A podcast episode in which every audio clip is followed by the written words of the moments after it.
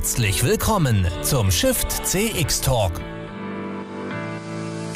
Gespräche zum Customer Experience Management von und mit Björn Negelmann.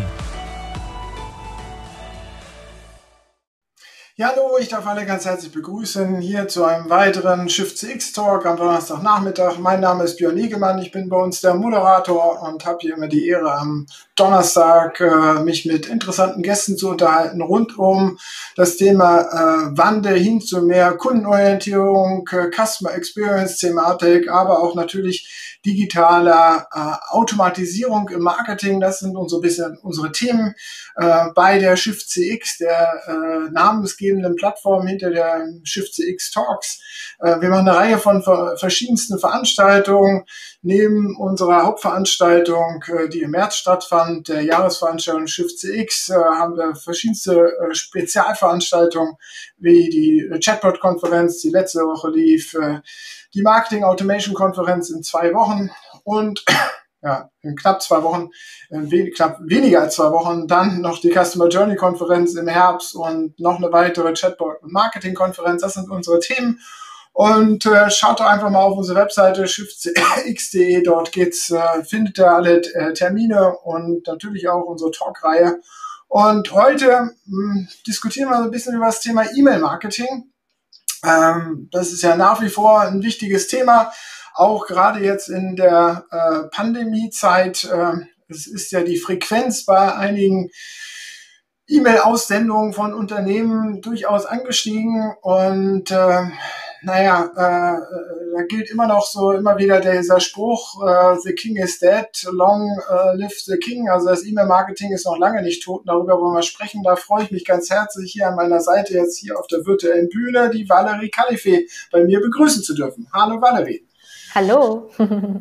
Schön, dich dabei zu haben. Du bist äh, Marketing Automation Managerin bei Morfire, einer äh, Spezialagentur für Dialogmarketing. Äh, davor hast du verschiedenste Stationen schon hinter dir äh, äh, bei äh, verschiedensten Anbietern in diesem Themenfeld E-Mail-Marketing, Marketing-Automatisierung. Äh, sprich, bist eine Expertin, hast dazu halt auch in deiner letzten Marketingfunktion äh, äh, äh, da auch verschiedenste Interviews auch wieder mit weiteren Experten immer wieder gemacht. Also es freut mich ganz herzlich, dich heute Nachmittag hier dabei zu haben. Ja, ich freue mich auch. Dankeschön für die Einladung. Wie geht's dir soweit? Du hast ja jetzt gerade in der Pandemie den Job gewechselt, mal so einfach. Ne? Äh, geht das ganz einfach? Es geht schon irgendwie. Ich bin ja auch nicht die Einzige, die äh, in der Pandemie äh, einen Jobwechsel äh, hinter sich hat. Ähm, ist natürlich ein anderes Erlebnis mit Onboarding und äh, Kollegen kennenlernen und äh, ja, aber an und für sich funktioniert alles ganz super. Mittlerweile kennt sich ja auch jeder mit äh, Online-Events aus und mit Online-Meetings, der Kamera etc. Und dementsprechend ist das eigentlich alles einfacher, als man denkt. Sehr schön. Äh, Morefire, was vielleicht kannst du noch mal ein bisschen weiter erläutern. Ich habe das so grob dargestellt, dass er äh, Dialogmarketing macht, aber äh, führe es vielleicht noch mal weiter aus. Macht? Ja, also ähm, wir sind eine Online-Marketing-Agentur äh, mit Sitz in Köln und wir bieten Beratung, Consulting, äh, Sparring äh, in fast jeglichen äh, Marketing-Aktivitäten an, äh, sei es SEO, SEA, Webanalyse, E-Mail-Marketing, Affiliate-Marketing. Da ähm, bieten wir die Möglichkeit an, äh, ja, ein Audit zu machen, zu gucken, wie ist eigentlich der Status quo von dem Unternehmen, ähm, was kann man optimieren, was kann man verbessern und äh, das entweder eben als einzelnes Projekt oder durchgehend als ähm, Partner ja, an der Seite. Mhm. E-Mail-Marketing beschäftigt dich ja schon ein bisschen seit längerem. Äh, wenn ich so in deinen Lebenslauf, deine Station reingucke, du bist jetzt knapp sechs, sieben Jahre in dem Thema dabei, oder? Es fühlt sich zumindest so an. ähm, tatsächlich habe ich 2016 äh, erst sozusagen damit angefangen, also noch keine sechs, sieben Jahre, aber ähm, ich würde also sagen, ich habe äh, gleich mit einer, mit einer Rakete gestartet, sagen wir es mal so. Sehr schön. Wie, wie, wie, hast du jetzt diese Zeit erlebt, jetzt auch ähm, bis Ende 2019 und dann durch das letzte Jahr. Also ich hatte es ja vorhin in meinem Intro gesagt, okay, E-Mail-Marketing ist ja schon lange totgesagt, aber äh, es lebt äh, wie eh und je, ähm, hat äh, in der Pandemie auch so einen gewissen Höhenflug, zumindest in, in Form der Frequenzen gehabt, wie es angewendet wurde von Unternehmensseite. Äh, natürlich muss darüber gesprochen werden, ob das alles so gut ankam bei dem Konsumenten auf der anderen Seite. Aber äh, wie ist da so deine Einschätzung? Meinst du jetzt für mich persönlich oder in Bezug auf E-Mail-Marketing? Auf E-Mail-Marketing, genau. Ja, ähm, also man muss natürlich sagen, es gab viele Herausforderungen, viele Chancen auch, ähm, was diese Zeit gebracht hat. Ähm, wenn man sich äh, Statistiken und Studien anschaut, da gibt es ja verschiedene, die ähm, man sich eben anschauen kann. Zum Beispiel Mailjet hat eine Studie äh, rausgebracht, ähm, wo sie eben Unternehmen auch gefragt haben, wie äh, sie durch die Pandemie gekommen sind oder was sich in ihrem E-Mail-Marketing verändert hat. Und was man dort auf jeden Fall sehen kann, ist äh, das, was du auch gesagt hast, gefühlsmäßig, ähm, was ein sozusagen dann die Zahlen belegen, ist, dass mehr E-Mails verschickt worden sind. Es wurden auch häufiger E-Mails verschickt, also nicht nur mehr, sondern auch in einer äh, schnelleren Frequenz.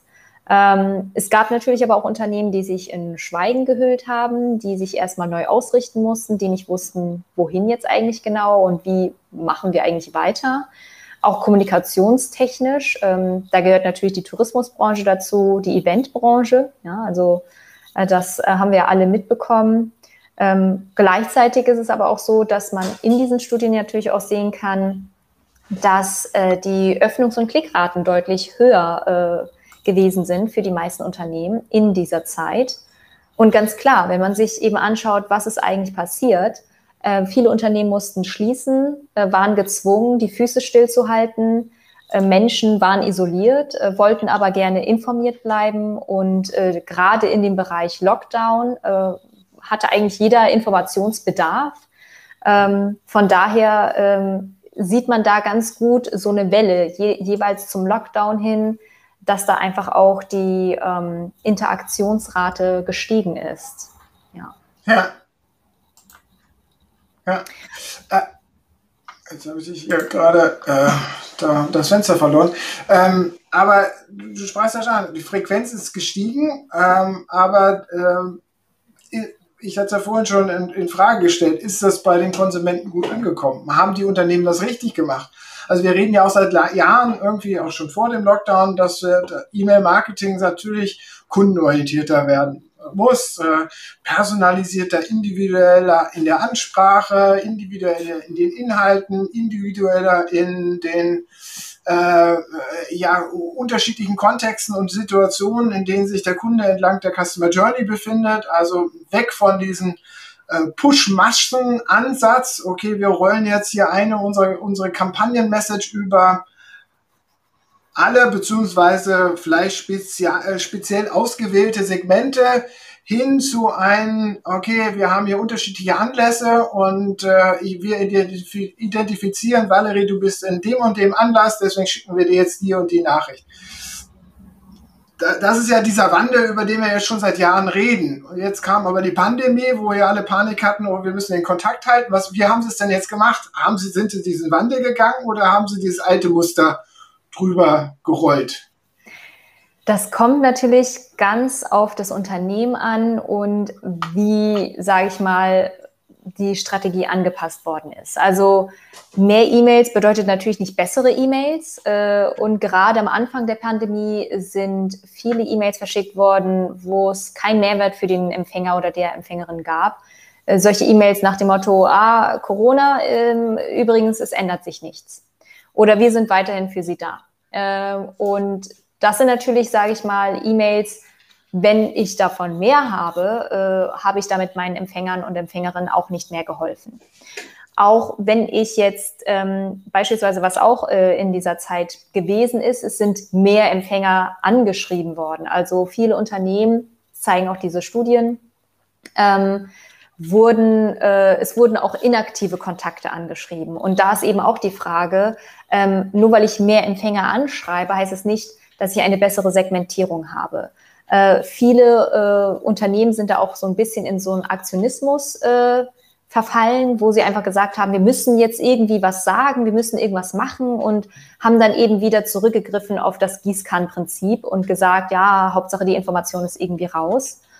Und ich denke, so grundsätzlich, wenn es um die, das Thema Kundenorientierung geht, dann ist es natürlich insbesondere in, in so einer besonderen Situation wichtig, sich in die Zielgruppe hineinzuversetzen und sich zu überlegen, was hilft meiner Zielgruppe jetzt tatsächlich, welche Informationen möchte ich verschicken und wie bleibe ich auch in Erinnerung, gerade im Hinblick darauf, wenn ich jetzt selber gar nicht öffnen kann. Und da ist natürlich das Thema Kundenorientierung äh, ganz, ganz wesentlich und zentral. Also ähm, da muss man sich immer überlegen, ähm, wer ist meine Zielgruppe, was bekommt meine Zielgruppe von mir, welches Ziel habe ich eigentlich mit der E-Mail und dann kann man natürlich auch erst ähm, sage ich mal, richtige äh, Tendenzen sehen, dass das Ganze eben erfolgreicher ist, wenn man sich auf die Kundenseite stellt.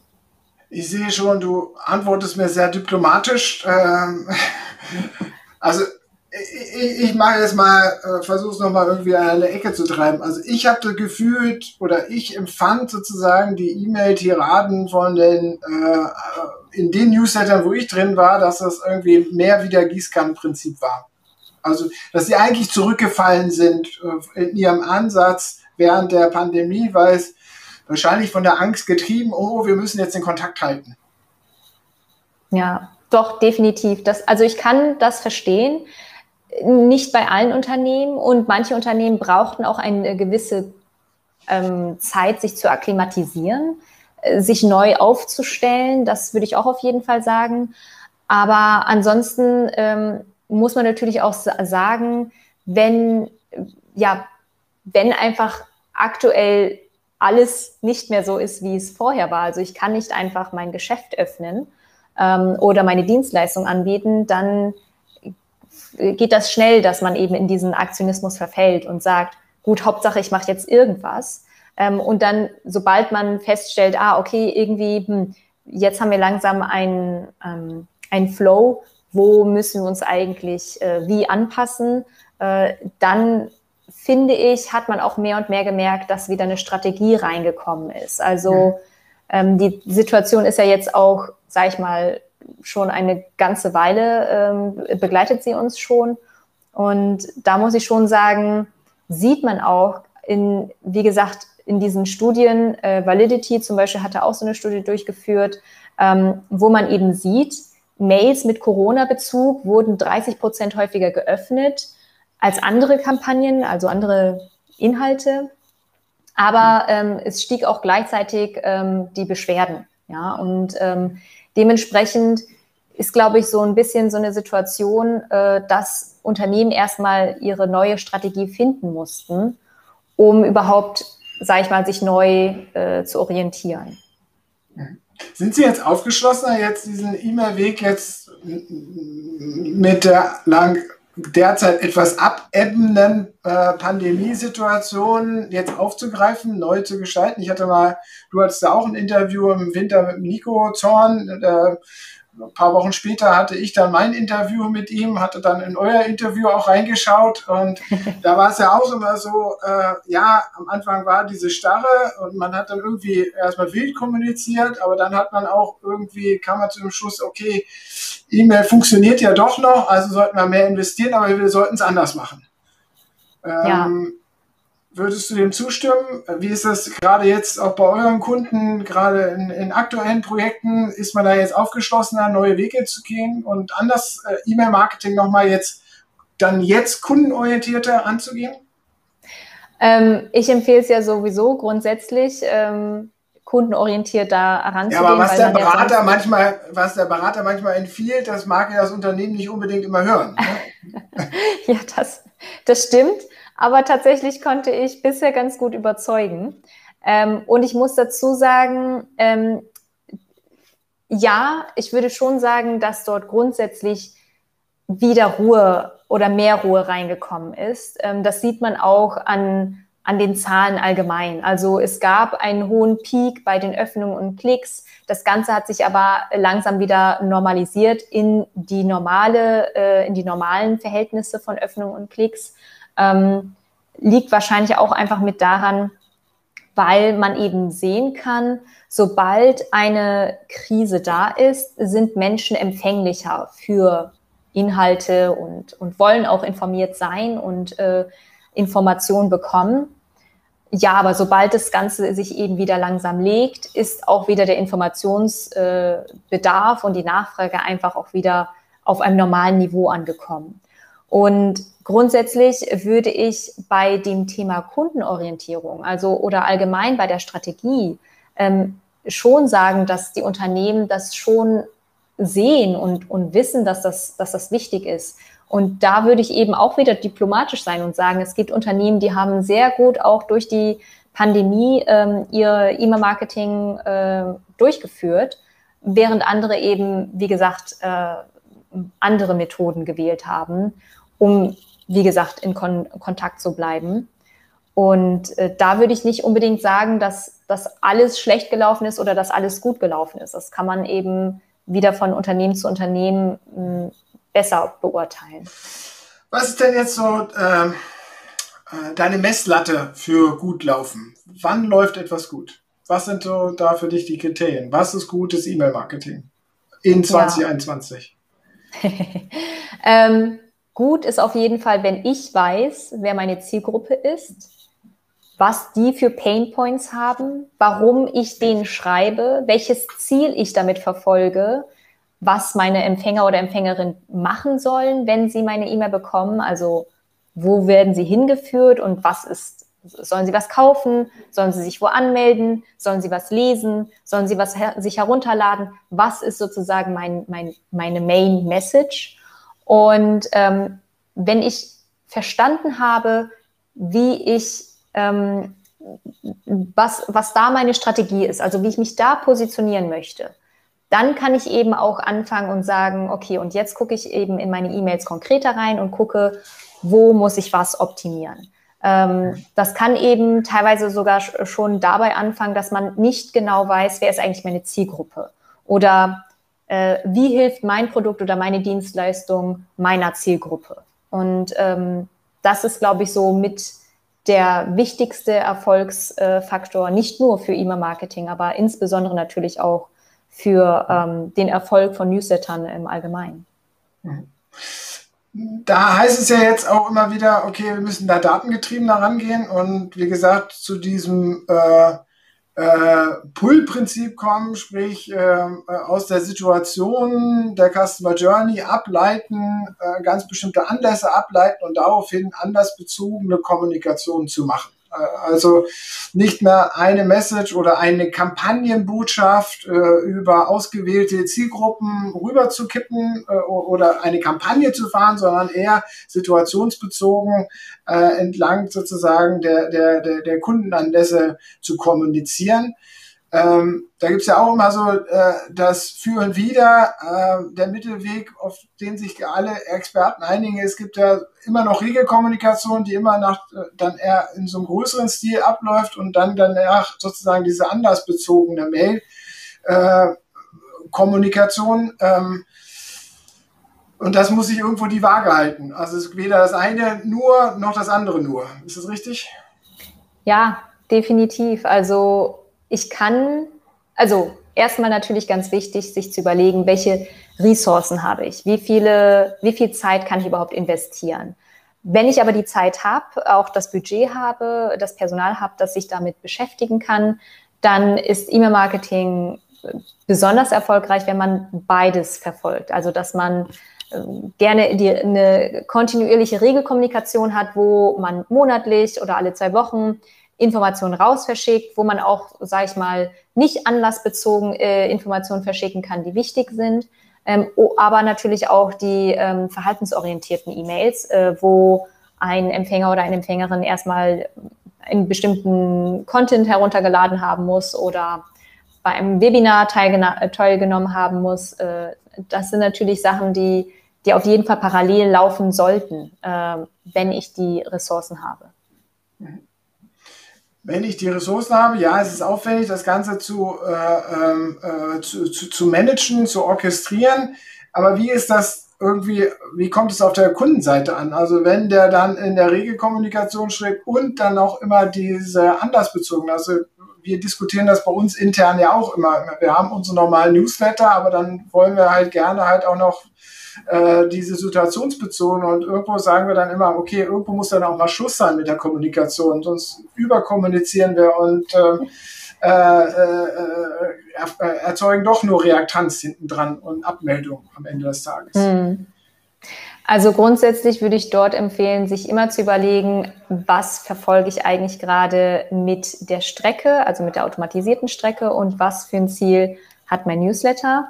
Wenn ich sehe, dass eines der beiden wichtiger ist, dann muss ich eben dafür sorgen, dass die Segmente so gebildet sind, dass eben derjenige, der zum Beispiel in der Strecke ist, nicht äh, den Newsletter erhält oder umgekehrt, dass die, derjenige, wenn der Newsletter kommt, dass dann eben zum Beispiel gesagt wird, okay, ähm, wenn derjenige gerade vor zwei Tagen erst den, also in der automatisierten Strecke kann man sowas ja auch mit integrieren, dass man sagen kann, hat äh, gerade erst äh, eine E-Mail erhalten, dann warte noch mal zwei Tage. Ähm, von daher ähm, ist da eben die Frage, was ist mein Ziel? Was ist wichtiger und dann eben die Segmente so zu bilden, dass man sagt, okay, ich kann das gegenseitig ausschließen. Ähm, aber ich kann aber, natürlich die Angst verstehen, über zu kommunizieren. Ja, wichtig ist da sozusagen äh, daher ein intelligentes Herangehen. Also nicht einfach ja. das eine und das andere ohne zu überlegen rauszuschicken, sondern eventuell auch Regeln einzubauen und Abhängigkeiten einzubauen, um das Ganze ein bisschen zu verteilen. Ähm, sicherlich spannender, äh, wichtiger Punkt. Das, die, die, weitere Geschichte ist ja immer, äh, dass wir in den also dass die ganze Welt, Kommunikationswelt immer von Storytelling äh, ja redet. Ähm, wie können wir das im E-Mail-Marketing, in der E-Mail-Marketing-Kommunikation einbauen? Was ist da so dein, dein, sind denn da deine Ideen? Ja, Storytelling äh, ist extrem gut, ein guter Ansatz, ähm, weil es natürlich äh, ja, einem, einem Kunden die Möglichkeit gibt, sich mit einem Protagonisten zu identifizieren. Da ist aber auch ganz wichtig, dass wir wissen, wir machen nicht einfach äh, Storytelling um des Storytellings willen, sondern was ist das für eine Story? Bringt, also hat das was mit meinem Produkt oder meiner Dienstleistung zu tun? Ähm, kann sich meine Zielgruppe damit identifizieren? Ist der Protagonist oder die Protagonistin so gewählt, dass es eben passt? Und so grundsätzlich ähm, wenn ich damit anfange, sollte ich mir auf jeden Fall immer überlegen, dass der Fokus auf meinen Lesern äh, äh, liegt und ähm, natürlich das Ganze auch authentisch rüberkommt. Ähm, ich eine klare Sprache wähle, die Sprache am besten des Kunden oder der Kundin, mhm. also nicht irgendwelche ähm, ja, Begrifflichkeiten verwende, die mein Kunde vielleicht gar nicht versteht. Und dass ich natürlich das Ganze auch äh, positiv formuliere und für, der, für den Nutzer oder die Nutzerin ein, ein positives ähm, Ergebnis dabei rauskommt. Also äh, das sind sozusagen Empfehlungen fürs Storytelling. Ähm, ja, was man beim E-Mail-Marketing eben auch mit berücksichtigen muss. Äh, lieber mhm. Vorteile nennen statt Funktion ähm, und natürlich aus der Perspektive der Kunden sprechen. Also sprich, ähm, wenn ich jetzt ähm, beispielsweise Schuhe verkaufe und äh, die Schuhe kann ich jetzt eben einerseits für eine Zielgruppe ähm, bestimmen, dass ich sage, die Zielgruppe sind Profiläufer, die haben, die können schon Marathon laufen oder sind regelmäßig ähm, am Joggen oder sowas. Ähm, dann habe ich natürlich eine andere Perspektive auch im Storytelling, als wenn ich sage, oh, ich fange gerade an, ich möchte jetzt fitter werden, in in der letzten Zeit habe ich mich ein bisschen gehen lassen und jetzt möchte ich wieder sportlich mich betätigen. Also mhm. da muss man natürlich auch überlegen, selbst wenn man ein Produkt hat, das äh, verschiedene Zielgruppen anspricht, dass man die Story eben zur richtigen Zielgruppe passend äh, setzt. Ja. Was hältst du von, ich meine, da gibt es immer wieder Empfehlungen, dann solche Stories dann auch in Serien anzulegen, dass man, was weiß ich, irgendeine so E-Mail-Serie auflegt zu einem ganz bestimmten Thema, äh, um dann über, über eine gewisse Strecke sozusagen und eine Folge von E-Mails, die miteinander verbunden sind, halt irgendwie da zu machen. Was hältst du davon?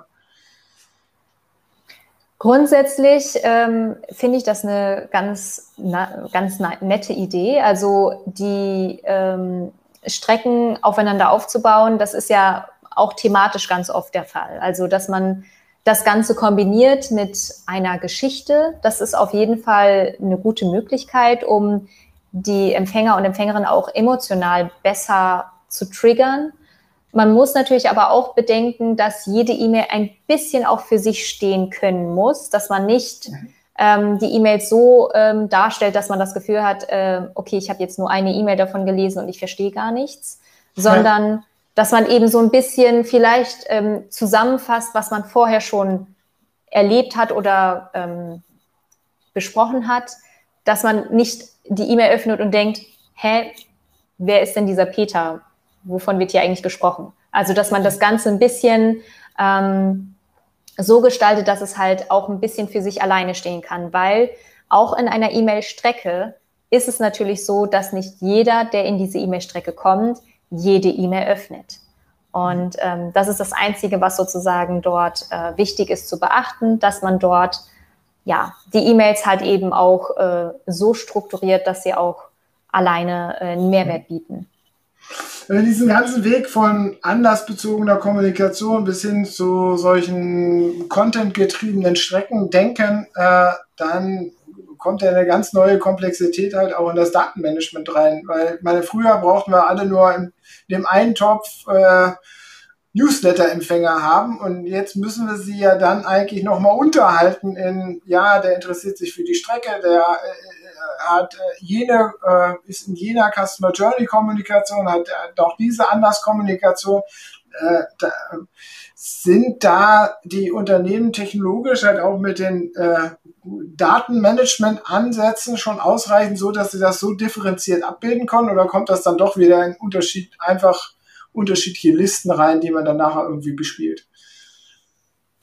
Ich würde tatsächlich sagen, dass die meisten Unternehmen noch äh, etwas brauchen, um ihre Daten ordentlich und sinnvoll zu, äh, zu bündeln, weil natürlich das Problem äh, besteht, dass man mittlerweile so viele Tools hat. Man hat ein Tool fürs CRM, man hat ein Tool für die Webseite, man hat ein Tool für beispielsweise das E-Mail-Marketing. Ähm, und da entstehen eben Datensilos. Und häufig ist eben das Problem, dass diese Daten dann nicht alle zusammen da sind, wo man sie eben braucht. Und ähm, dementsprechend würde ich sagen, das geht mehr und mehr in diese Richtung, dass natürlich äh, die Segmente intelligent äh, geclustert werden können. Aber ich würde sagen, tatsächlich ist es aktuell noch eher ein bisschen listenbasiert, dass man sagt, okay, ähm, ja, der, der hat sich für dieses Thema interessiert oder der hat sich für diesen oder jenen Newsletter an, angemeldet, dann packen wir den jetzt in diese Liste und der bekommt jetzt einfach diese Info.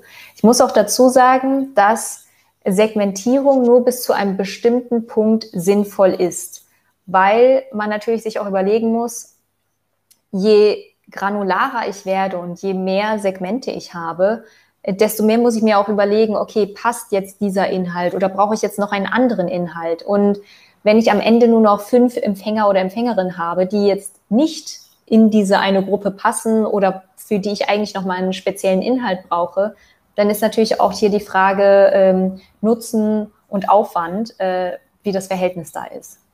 Mhm.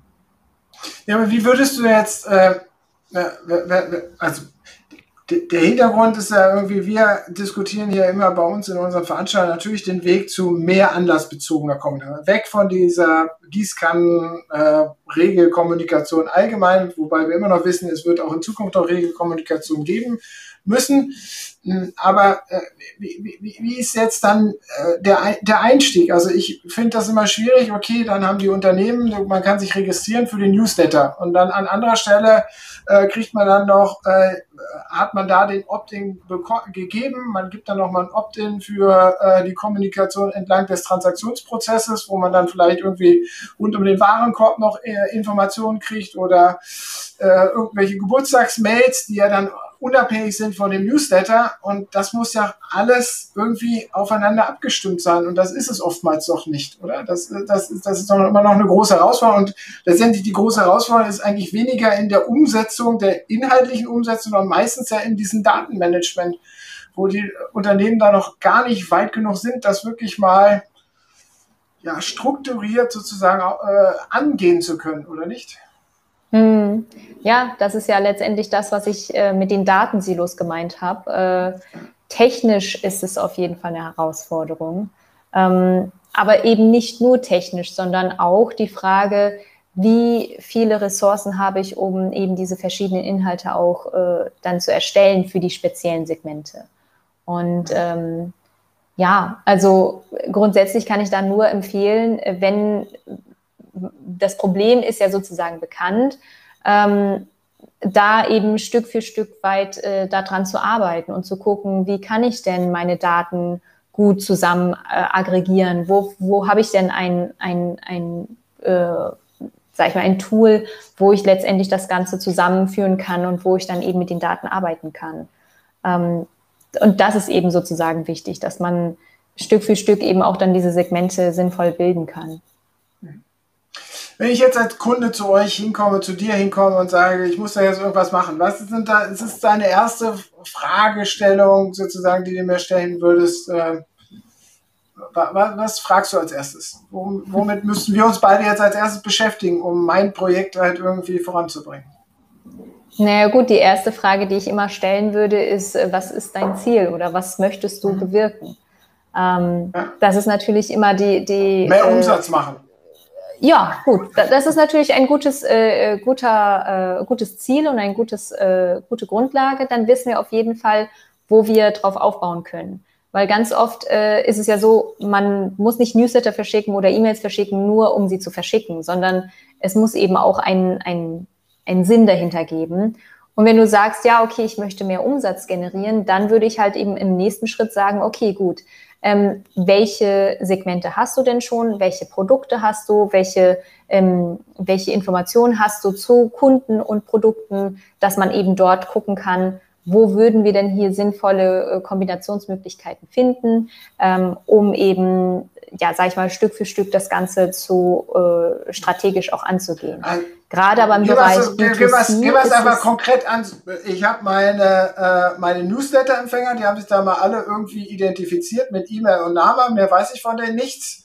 Äh, das ist ja in der Regel so. Äh, und äh, dann unabhängig davon habe ich irgendwo, haben da Leute was bestellt.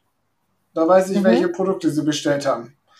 So, ähm, jetzt muss ich ja doch erstmal, ich meine, wir, wir, sprechen davon, wir wollen individualisierte reingehen. Jetzt muss ich ja eigentlich erstmal diese, diese unbestimmte Masse von Newsletter-Empfängern mit irgendwelchen intelligenten Ansätzen erstmal aufarbeiten, oder nicht? Also es, es, ja, da geht es eben dann darum zu überlegen, ähm, wie kann ich diese Daten aggregieren.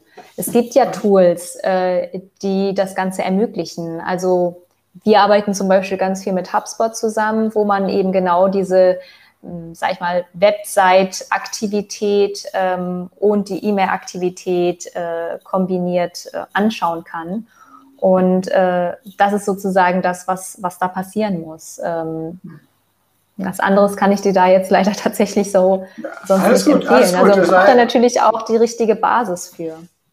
Ja, also, wir müssen da ganz konkret reingehen und, und, dann natürlich aber auch wahrscheinlich mit inhaltlichen Ansätzen. Ich meine, das empfiehlt ja HubSpot an auch immer wieder irgendwelche ganz bestimmten Vorstöße mit Formulargeschichten, wo man dann immer wieder mehr Informationen von den Kunden erfasst äh, auf dem, äh, und, und dadurch sozusagen die Profile anreichern kann.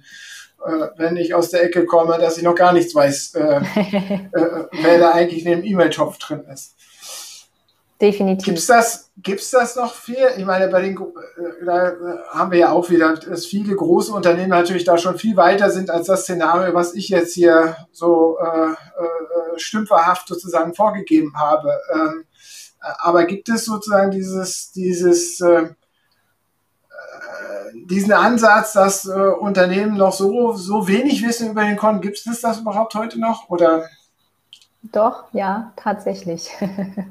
Gibt ja auch genug, die eben, äh, sag ich mal, gerade im Bereich B2B die, die Fülle an Möglichkeiten im E-Mail-Marketing noch nicht ganz erfasst haben und ähm, dementsprechend zum Beispiel noch in diesem Stadion sind, dass sie Newsletter verschicken und nicht anlassbezogen E-Mails verschicken ähm, und eben diese, dieses Gefühl haben, okay, das ist halt der Kanal Newsletter, mit dem muss ich jetzt arbeiten und einmal im Monat brauche ich Inhalte, die ich verschicken kann. Und ähm, da ist es dann ja letztendlich, sage ich mal, mehr oder weniger egal, ähm, welche Informationen du von, von deinem Empfänger oder deiner Empfängerin hast. Und das gibt es auf jeden Fall noch. Doch, ja. definitiv. Spannend, spannende Zeiten, oder? Ja. Ist, äh, also, äh, wie gesagt, ich hatte ja Anfang schon gesagt, du bist schon, äh, äh schon etwas länger dabei und das E-Mail-Marketing-Thema wird ja noch länger diskutiert, als wir beide irgendwo dieses Thema irgendwie im Blick haben. Ähm, wie, wie, siehst du da die Reise noch? Ähm, es, es, wird immer wieder totgesagt, aber totgesagt ist es noch lange nicht, oder? E, ehrlich gesagt höre ich auch gar nicht mehr, dass das totgesagt wird. Also ich höre immer nur noch davon, dass jemand sagt, dass das wohl totgesagt wird. aber eigentlich höre ich niemanden mehr, der, der sagt, dass da glaube ich nicht dran. Das Einzige, was ich häufig noch äh, höre, ist, ähm, wenn man das Wort Newsletter benutzt, dass dann eben sofort auch im Kopf von vielen Menschen dieser Begriff Spam sich sofort ähm, mhm. verbreitet und sagt, ach so, Moment, du, du bist derjenige, der äh, Spam verschickt, wenn du sagst, dass du mit dem Thema Newsletter zu tun hast. Ähm, das würde ich sagen, äh, ja, ist, ist noch da, aber ansonsten, wohin es mit der E-Mail geht, also ähm, da muss man ja tatsächlich sagen, da gibt es so viele Möglichkeiten mittlerweile ähm, und es wird auch so viel äh, technisch ermöglicht, dass man äh, interaktive Elemente in, dem, in der E-Mail hat, dass künftig auch Einkäufe in der E-Mail schon funktionieren, dass man eben schon gar nicht mehr aus dem Postfach rausgehen muss, um, ja, sag ich mal, zum Ziel zu kommen, das, was die E-Mail letztendlich ja auch als Ziel hat. Und ähm, ja, von daher denke ich, äh, ist, ist die Zukunft der E-Mail ähm, und auch in Bezug darauf, dass sie eben so eine große Reichweite hat, äh, viel größere Reichweite als äh, alle sozialen Netzwerke, wo ich eben immer spezifisch nur gucken muss, okay, wen kann ich hier erreichen, wen kann ich da erreichen, ähm, schon auf jeden Fall ein, ein Kanal ist, der weiterhin bestehen bleibt.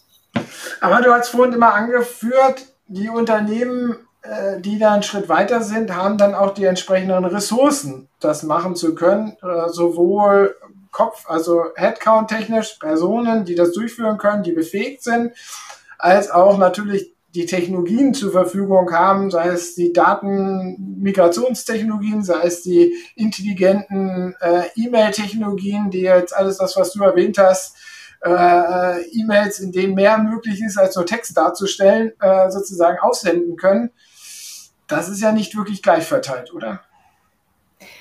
Dafür gibt es ja zum Glück mehr und mehr Tools, die äh, sich für kleine und mittelständische Unternehmen äh, ja, einsetzen oder sozusagen insbesondere für die äh, da sind, ähm, auch vom Preismodell her, sodass eben kleine und mittelständische Unternehmen, die diese Ressourcen noch nicht haben, dem aber trotzdem ähm, gerecht werden können. Also dass eben genau das auch dann ähm, mehr und mehr verfolgt werden kann, dass mit einem kleinen Budget auch viel erreicht wird. Also das gutes und tolles E-Mail-Marketing nicht nur von den großen äh, Handelskonzernen gemacht werden kann. Genau. Tatsächlich finde ich auch, dass manchmal die kleinen Unternehmen besseres E-Mail-Marketing machen als große Unternehmen ähm, weil da eben manchmal noch so ein bisschen die Kreativität da ist. So, okay, wir haben nicht viel Geld, wir müssen es jetzt irgendwie aber, ähm, sag ich mal, äh, für uns erfolgreich gestalten. Wie können wir das jetzt am besten machen? Mit welcher Art und Weise machen wir das? Und da gibt es manchmal bessere Ansätze, finde ich, ähm, als bei den großen Unternehmen, wo, ja, sag ich mal, äh, das Geld in Fülle da ist. Mhm. Jetzt heißt du ja oder hast du bei euch die Position ja auch Marketing Automation Manager und nicht mehr E-Mail Marketing Experte. Wird in Zukunft das Thema nur noch unter der Automatisierungsthematik laufen, weil wir halt einfach so differenzierter, komplexer äh, rangehen müssen und nicht mehr nur eine E-Mail an alle rausschicken? Nee, das würde ich tatsächlich nicht sagen. Ähm, E-Mail-Marketing hat ja verschiedene, also es gibt verschiedene Ansätze, wie ich dieses, äh, diesen Kanal für mich nutzen kann.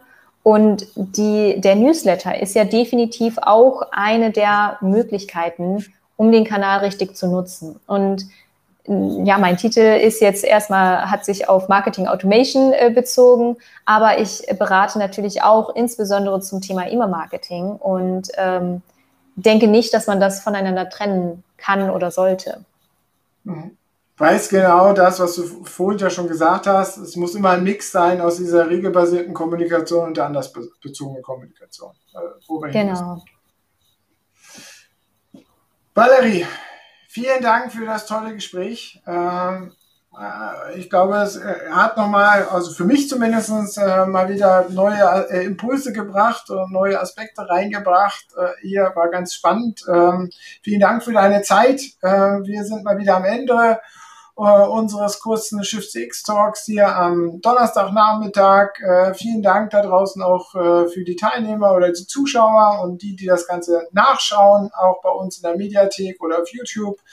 Ähm, wie gesagt, ich hatte anfangs schon in der Einleitung gesagt, äh, äh, in, am 15. Juli haben wir unsere Marketing Automation Konferenz, spannende, äh, spannender Dreivierteltag mit verschiedenen äh, Fallbeispielen, verschiedenen Impulsen rund um das Thema äh, Professionalisierung im E-Mail-Marketing äh, hin zu mehr andersbezogener äh, Kommunikation. Das ist unser, unser Thema, wollen wir auch das Datenthematik natürlich auch beleuchten.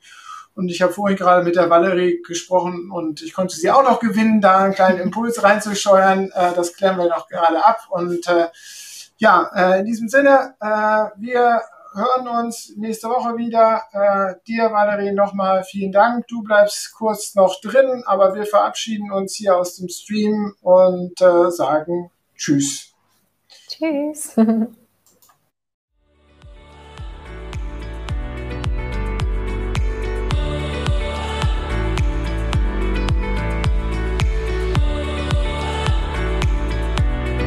Das war der Schiff CX Talk mit Björn Negelmann von Congress Media. Mehr zu Schiff CX auf der Website schiffcx.de.